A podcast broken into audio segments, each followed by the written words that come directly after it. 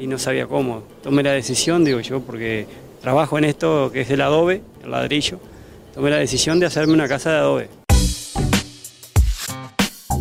Efectivamente, hoy te voy a hablar de Adobe, pero no de este Adobe de ladrillo, sino de Adobe, el de Photoshop.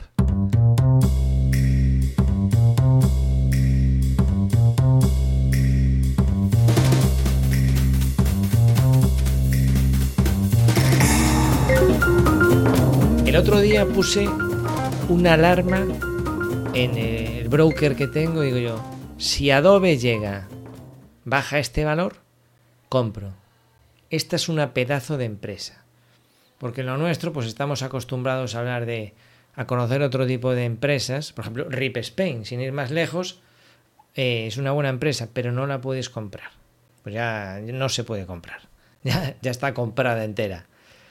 Eh, Autodesk, otra gran empresa. ¿Ves? Autodesk sí que, sí que compré. Eh, estoy hablando de acciones. Si quieres mm, saber más del tema, tengo por ahí un podcast en el que entrevisto al maestro Paco Lodeiro, de Academia de Inversión. Y yo no soy experto, vamos, no soy, soy aficionado, no, menos que eso. Lo que pasa es que yo hice una cosa, que es apuntarme a la Academia de Paco y copiarle, porque él te enseña lo que hace. Y ya está. Así de simple. Soy un tío muy práctico para eso, ¿vale? ¿Y, por qué te, cuento esto? Porque mm, alucino, cada día alucino más con Adobe y hoy te voy a contar algunas de las aplicaciones que tiene, algunas muy curiosas y desconocidas para el público general, pero muy, muy interesantes. Además, te voy a contar un pequeño truco que me funcionó a mí, por si te funciona. No es un truco que me guste demasiado, es todo legal, pero por si te funciona así para que consigas la suscripción a un muy buen precio, incluso mejor que el Black Friday que acaban de hacer. A mí me funcionó, igual a ti te funciona, en este episodio te lo voy a contar. Bien, vamos a ver, mm, seguramente te sonará el Photoshop, hasta ahí todos llegamos, ¿no? Adobe Photoshop, vale. Entonces el Photoshop es este programa de edición de fotografía. Y te, seguramente también te sonarán programas de edición de vídeo como Adobe Premiere, ¿vale? Eh, eh, varias pistas de, imagen, de vídeo, de audio y es una herramienta profesional con código, con scripts, con plugins, una pasada. Te sonará también Adobe After Effects, que es cuando a una escena en concreto pues ya le quieres hacer efectos especiales, ¿no? Adobe After Effects no es tanto como para rodar una... Eh, eh, ¿Cómo se dice? gestionar una película entera, sino fragmentos de ellos. Es decir, además estos programas se vinculan entre sí. ¿eh? Una vez que estás trabajando en Adobe Premiere una escena, lo vinculas con Adobe After Effects y la editas en Adobe After Effects y la devuelves a Adobe Premiere. Creo que es una de las grandezas que tiene Adobe es cómo se comunican entre sí los programas. Lo mismo pasa con Adobe Photoshop, con Adobe Illustrator de dibujo vectorial, Adobe Audition, el programa que yo usaba antes para hacer los podcasts, eh, Adobe Audition, pues también es, una especie, imagínate, pues de Photoshop, eh, de Adobe Premiere, pero más bien pensado hacia los audios, ¿no? Con canales. Ahora uso otro, no tiene nada que ver eh, con Adobe, que me lo recomendó Emilio Cano, Emilcar, el rey del podcasting en España, pues yo también estoy apuntado a su academia, y me habló de una herramienta rarísima. Raro, si te digo.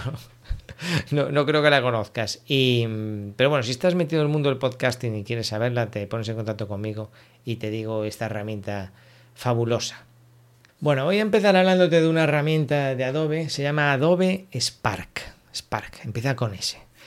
Esta herramienta funciona en el móvil, en el iPad, tablet y la versión web. Y es una herramienta que, bueno, yo la uso desde creo que un par de años y va evolucionando muy rápido, ¿no? ¿Para qué sirve Adobe Spark? Bueno, pues básicamente te sirve para hacer vídeos, vídeos de un tipo determinado que lo te voy a comentar, imágenes, páginas web. Sí, páginas web.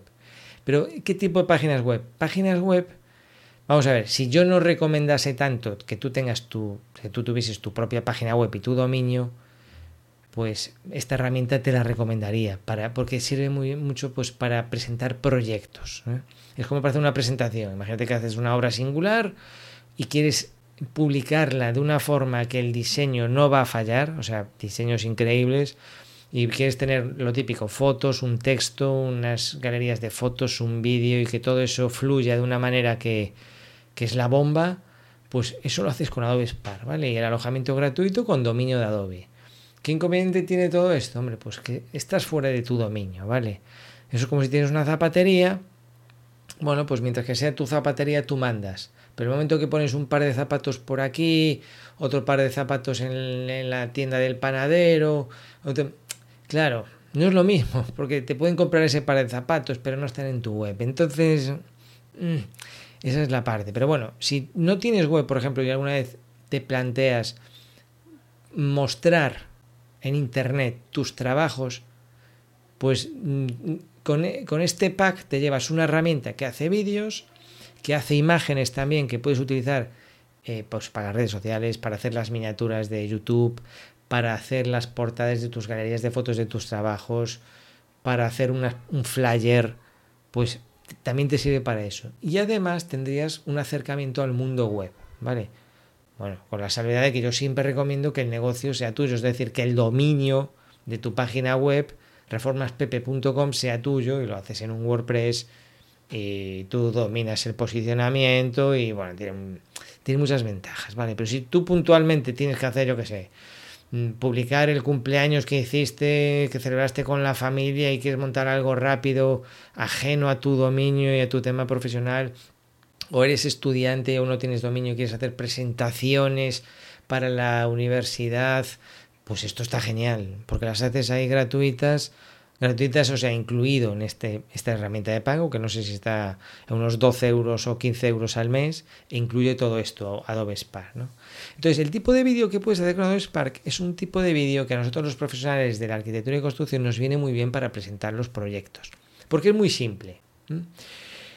Te permite eh, subir fotos, te permite subir vídeos y escoger fragmentos de ese vídeo, puedes elegir si el audio de ese vídeo se escucha o no, incluso el volumen. Entonces haces el típico montaje a base de fotos y a base de, vídeos opcionalmente e incluso poniendo texto y él le va dando ese zoom, ese paneo, ese encuadre, esa aparición y tiene varias plantillas para jugar con el color, ¿no? Y si quieres tiene músicas gratuitas para ponerle de fondo la portada, entonces pues si tú, mm, lo típico, quieres hacer un vídeo, una cosa muy recomendable de un trabajo que acabas de hacer, la mejor forma sin duda es esto. O sea, no te líes ni con Adobe Premiere, ni siquiera con Camtasia, ni, ni con una aplicación del móvil. Te vas a Adobe Spark porque tiene muchas ventajas. Una cosa buenísima que tiene Adobe Spark es la creación de marcas. Antes solamente podías crear una, pero ahora puedes crear no sé si tiene un límite, pero vamos, todas las que quieras, ¿no? ¿Qué son las marcas? Bueno, pues la marca es que tú subes un logotipo de tu empresa y creas la marca, Reformas Pepe. Entonces él en función de ese logotipo te propone unos colores, por supuesto tú los puedes cambiar y eliges una tipografía. Te hace una especie de branding.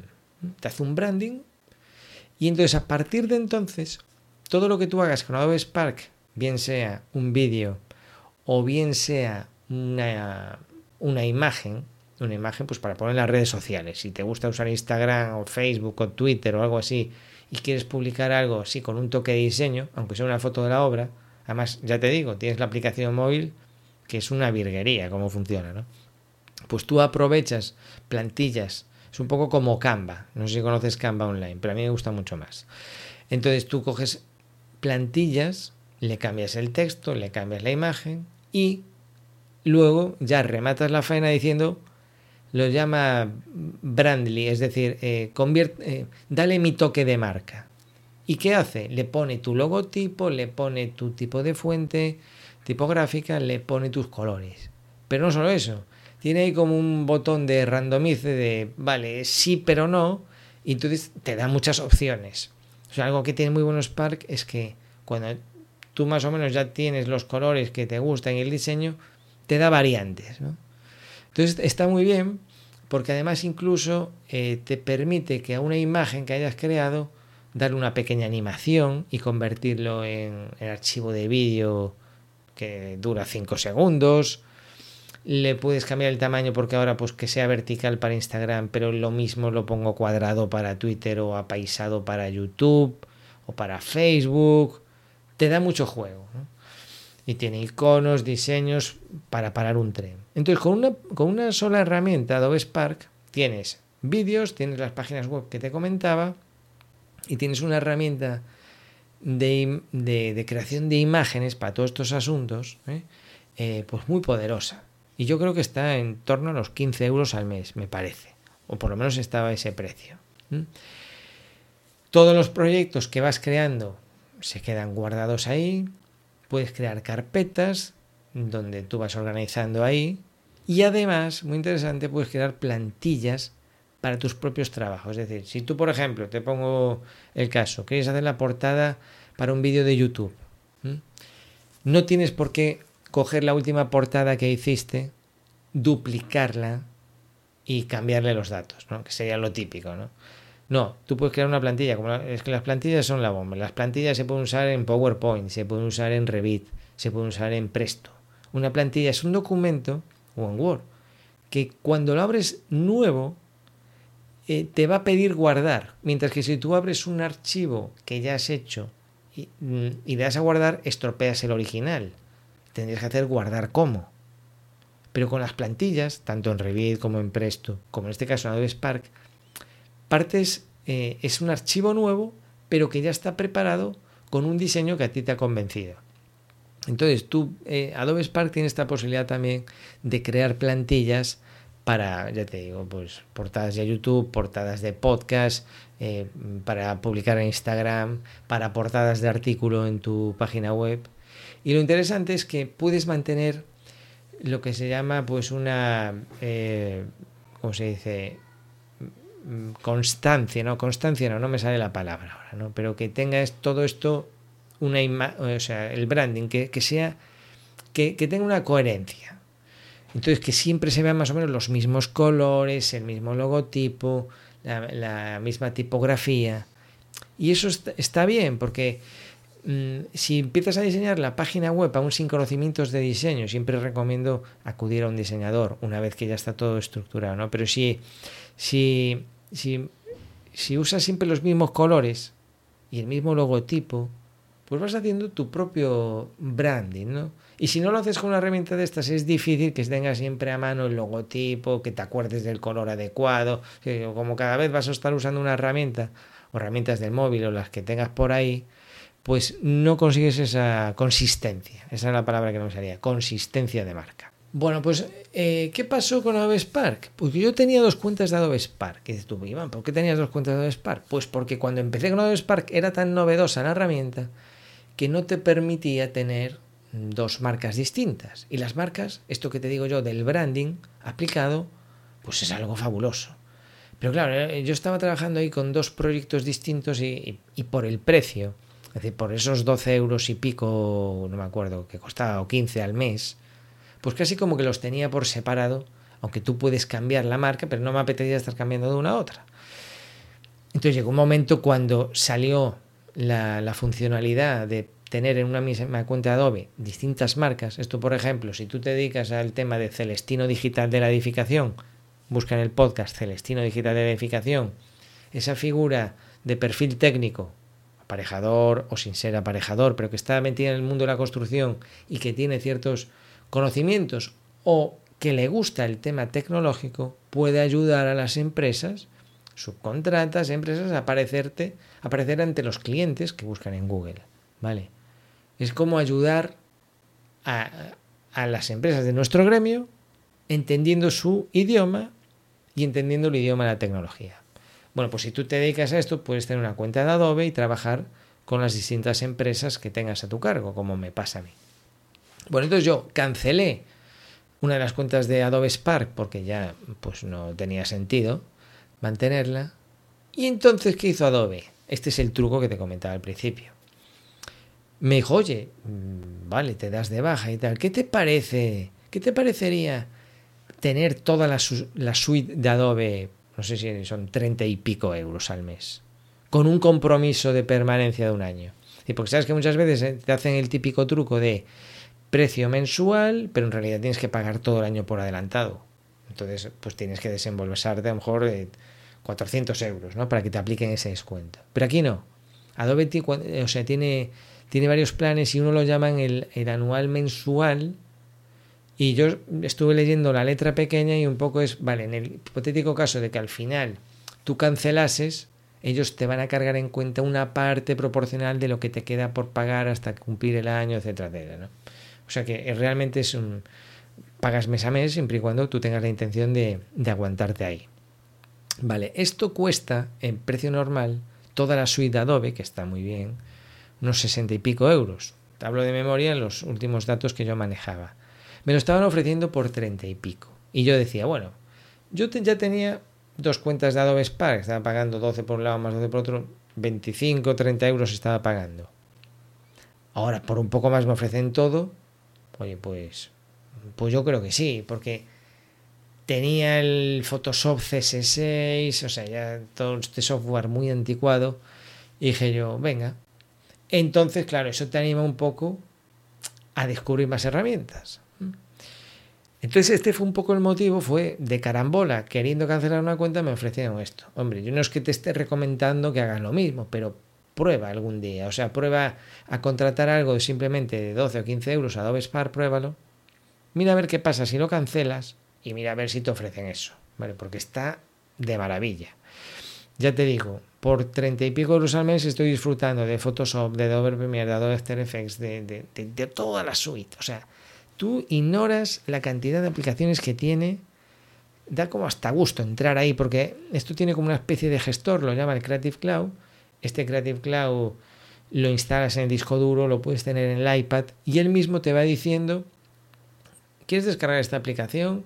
Eh, quieres actualizar esta otra, además gestionas los documentos, ya te digo, es que es como un universo esto de Adobe, ¿no? Y una vez que, que te empiezas a meter a ver cómo funcionan las herramientas, a ver toda la formación que hay al respecto, en Linda, que ahora es LinkedIn Learning, bueno, se mantienen separadas, pero ya es la misma empresa, que es Microsoft, y ves todo el software que van desarrollando, eh, la formación en torno a ese software, es decir, es un, universo poderoso. Yo no sé si es... Yo me atrevería a decir que es más que Autodesk incluso. Yo creo que sí. Por lo menos es mucho más variado lo que abarca. Y, claro, abarca muchos sectores porque, hombre, software al fin y al cabo, ¿no? Pero abarca el tema de, del cine, eh, del diseño gráfico, del mundo web, todas estas aplicaciones que te hacen la vida más sencilla. Y algo que tiene Adobe Spark que no comenté antes es que te ayuda con el diseño. Es decir, así como otras herramientas te permiten hacer muchas cosas, insertar un rectángulo, poner una tipografía. Claro, pero lo que hace Adobe Spark, sobre todo con el tema de los vídeos, es no te deja hacer todo lo que tú quieres, pero lo que te deja hacer luego queda muy vistoso. Y yo creo que al final merece la pena. Sobre todo para los que no, pues no nos hemos formado en temas de diseño, ¿no? Entonces que, así fue como surgió y así fue como empecé a probar aplicaciones. Entonces, el famoso Adobe Acrobat, mm, todos conocemos a Acrobat Reader, el Acrobat profesional es el, que te permite crear los PDF, editarlos, comentarlos, una virguería. Tiene una función, de la cual ya hice un vídeo para, para la academia, que es la de, no sé si de un vídeo o lo comenté en el WhatsApp, es el tema de la gestión de firmas. Algo que me han demandado muchas veces los alumnos eh, para el tema de, firmar documentos en obra. ¿no? Es una pregunta recurrente. Oye, Iván, ¿cómo puedo gestionar esto de las actas eh, o toda la documentación que hay que firmar en obra? Bueno, pues ya te adelanto que con Adobe Acrobat lo puedes hacer y además que yo me vi hace poco un curso dedicado solamente a la firma de documentos en, en, Acrobat, eh, Adobe Acrobat, Bueno, es que estos van cambiando de nombre. Antes era Acrobat Profesional, ahora es Acrobat DC. Bueno, el caso es que tú ahora puedes gestionar esto de las firmas y los usuarios que tienen que firmarlo no tienen por qué tener Adobe Acrobat, solo faltaba, ¿no? Entonces, con una cuenta, porque también una vez un alumno me comentaba, ya Iván, pero claro, es que si tengo que crear una cuenta Adobe para todos los que somos en la empresa y tal, no, no, con que haya un gestor y que tenga esto, tú después cualquier documento lo envías para firmar. Y está muy bien porque el que lo tiene que firmar puede desde firmarlo con su firma digital hasta con el dedo. es, una pasada. Tú cuando envías un documento a firmar puedes incluso especificar en qué orden se tienen que ir firmando o que dé igual. Cada uno se va a quedar con una copia de su documento. tú tienes un gestor de firmas, sabes quién ha firmado, quién no. Puedes automatizar que si no se ha firmado, que le envíe un recordatorio. O sea, es una pasada. Tampoco me voy a enrollar aquí mucho más con ese tema, pero ya te adelanto lo mismo que dije a los alumnos de la academia, es decir, déjate de buscar inventos. O sea, si a ti realmente para ti es un problema el tema de, por ejemplo, incluso firmar las EPIs de, de los trabajadores, lo firman con el móvil.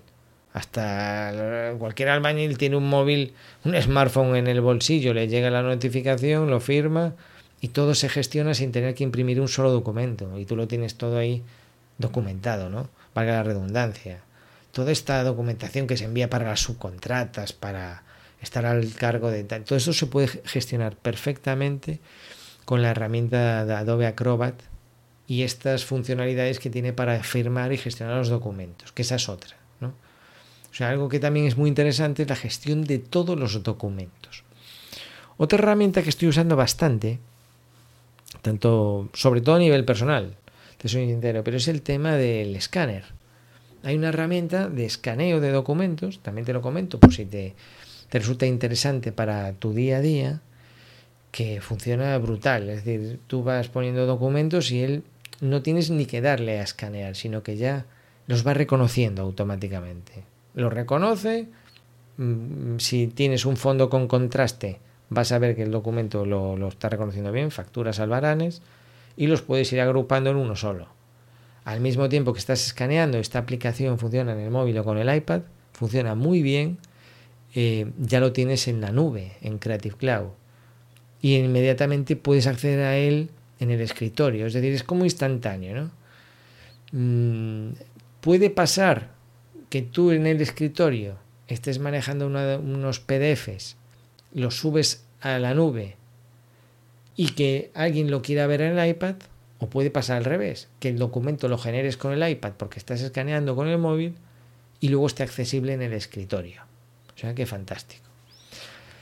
Otra función muy interesante que tiene Adobe Acrobat, y de que de esto hice un vídeo en la academia, también a solicitud de un alumno, es la posibilidad de rellenar formularios eh, a través de un Excel.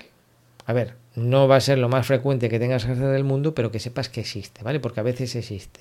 Tú puedes coger un PDF de estos de rellenar con formulario y si tú por lo que sea tienes que, que rellenarlo y yo qué sé, imagina que son 30 trabajadores y tienes que rellenar el mismo formulario para los trabajadores o para la empresa y es un formulario oficial, pues habría forma de cargar ese documento, hacer una hoja de cálculo en Excel, Em, poner una columna por cada valor que tiene ese documento, rellenar cómodamente los datos en el Excel y luego vincularlo con el PDF y que se rellenen y se conviertan en PDF individuales.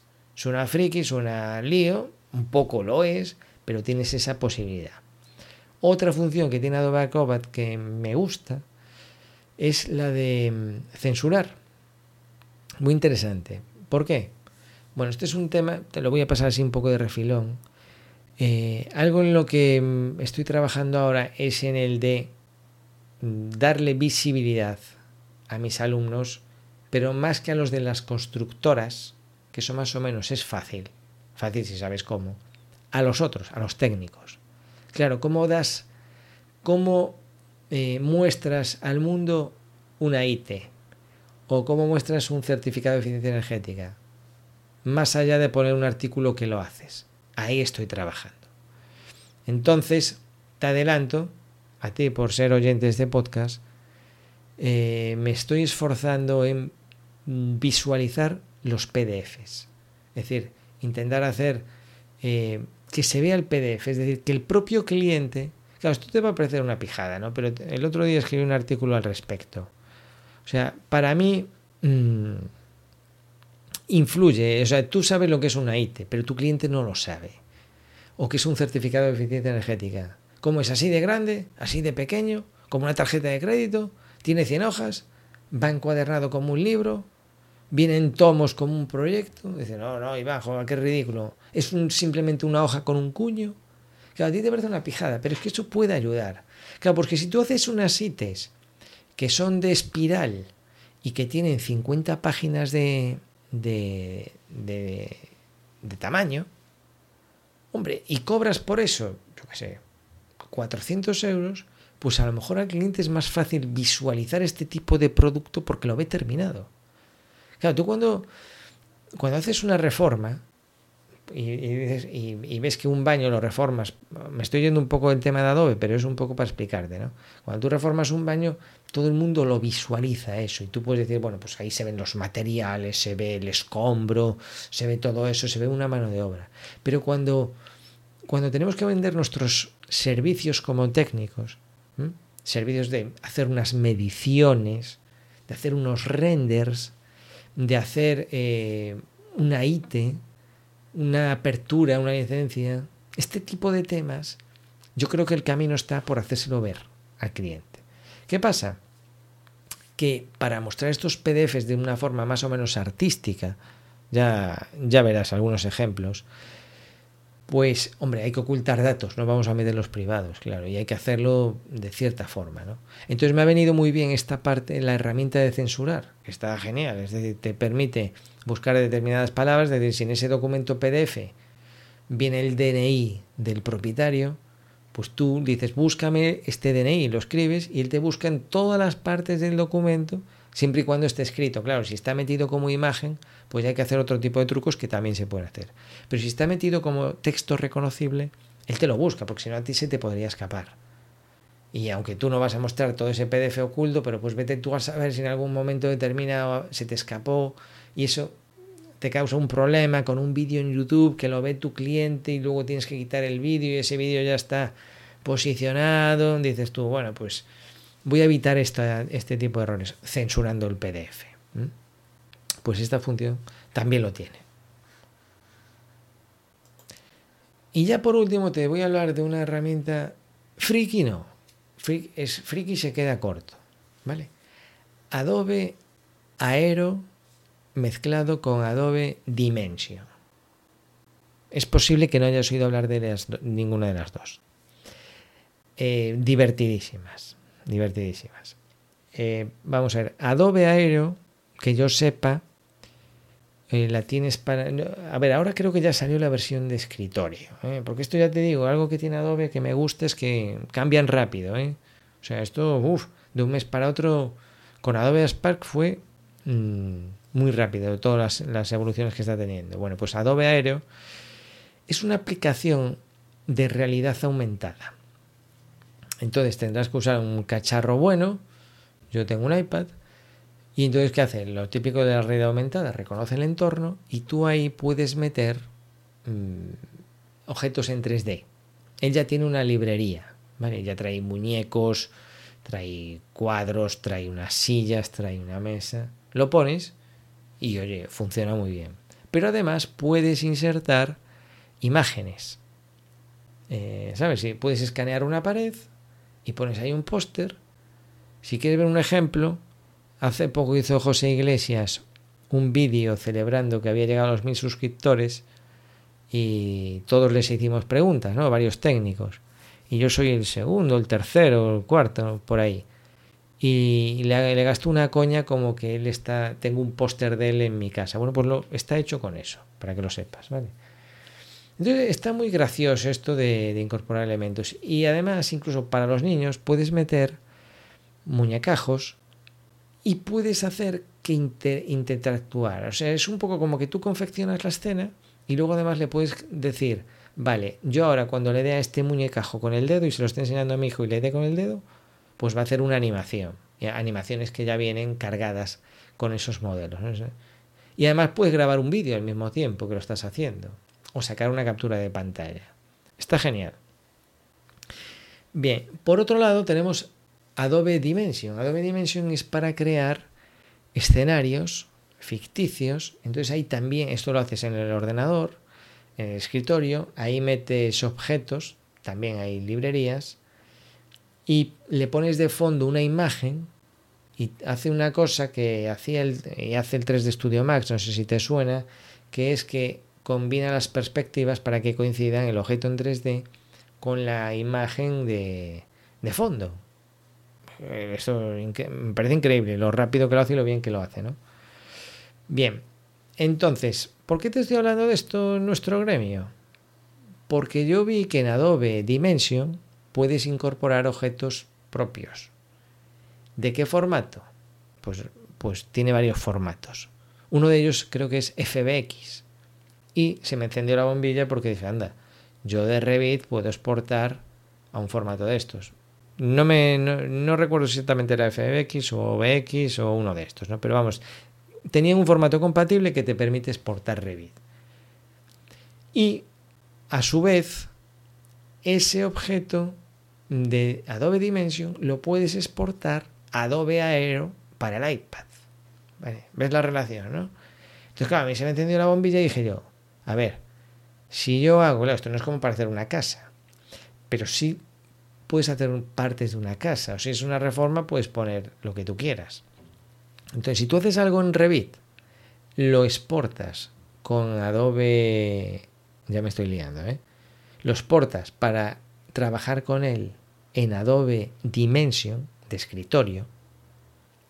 Ahí le puedes asignar materiales, le puedes poner cristales. Yo pruebas con barandillas de cristal y me quedé flipado, ¿no? Entonces, ahí le puedes poner materiales. Es, esta herramienta está pensada un poco para que los que diseñan objetos, latas, tazas decorativas, cuadros, tuviesen un entorno en el que probar materiales y texturas y girar en 3D, ¿vale? Porque sí que hay un Photoshop, una, parte de Photoshop te permite trabajar en 3D, pero vamos, eh, digamos que no es para ello, ¿no? Entonces, eh, este Adobe Dimension es una herramienta que la han creado para eso, para que los diseñadores puedan probar sus texturas, sus diseños en eh, habitaciones virtuales y ver un poco cómo queda, ¿no? es una herramienta muy nueva, pero está muy bien. Entonces, claro, yo he probado a crear una barandilla, la hago en Revit, la exporto, la importo en Adobe Dimension y de ahí la exporto a Adobe Aéreo y de ahí con el iPad reconoces una superficie cualquiera y pones lo que tú quieras. Por ejemplo, si tú haces una estructura metálica, porque es una empresa de estructuras metálicas o de hormigón, la puedes hacer en Revit, haces este proceso que te digo, y luego con el iPad tú podrías eh, captar alguna de las superficies, por ejemplo el suelo, meter ahí esa estructura y enseñársela a tu cliente.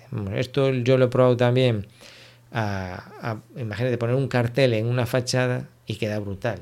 Y que por un, o sea, tú podrías incluso si vas a. Imagínate que te pide un presupuesto para hacer un Porsche, un añadido. Pues tú lo puedes hacer con este sistema, porque perfectamente escanea la fachada y ahí insertas este objeto en 3D. Es friki, ya te lo digo, te lo reconozco. Lo bueno es que según lo estás viendo con el iPad puedes grabar un vídeo y alguno lo puedes dejar. O sea, si lo haces bien y no canta mucho, le, le puede dar el pego de que eso está ahí. Vamos, con un póster da el pego seguro, ¿vale?